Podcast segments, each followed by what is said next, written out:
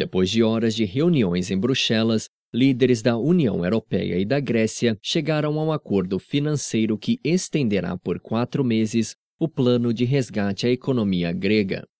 A decisão evita que a Grécia deixe a zona do euro nos próximos meses.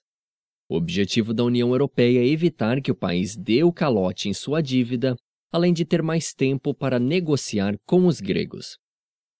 Como contrapartida para selar o acordo, a Grécia prometeu anunciar uma lista de reformas até segunda-feira. As medidas serão apresentadas à União Europeia e aos credores que irão avaliá-las.